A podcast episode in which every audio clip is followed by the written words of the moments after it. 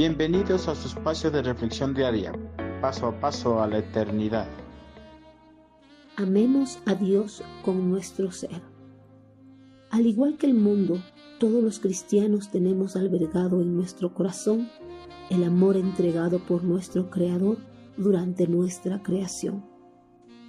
Muchas veces este sentimiento lo expresamos a las personas, a los animales, a las plantas e incluso a las cosas que no tienen vida como son el dinero, el trabajo, el deporte o algún otro pasatiempo. A menudo los cristianos nos enfocamos tanto en expresar nuestro amor por las cosas vanas de la vida que nos olvidamos de amar a quien realmente lo merece.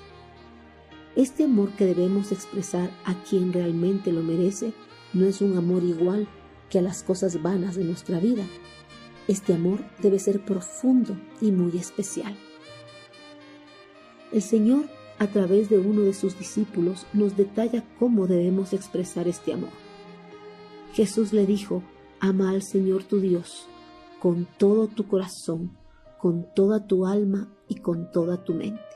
Mateo 22:37.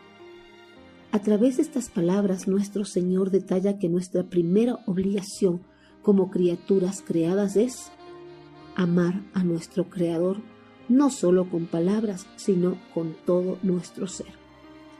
Con todo nuestro ser significa que debemos amar a Dios con todo lo que somos y con todo lo que tenemos.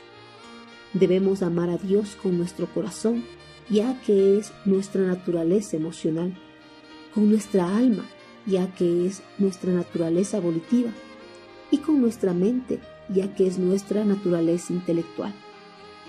Estos tres aspectos fundamentales de nuestro ser constituyen la totalidad de lo que somos, nuestra vida interior y exterior, nuestra mente, voluntad, deseos, emociones psíquicas, energías físicas y mentales y aún nuestras posesiones.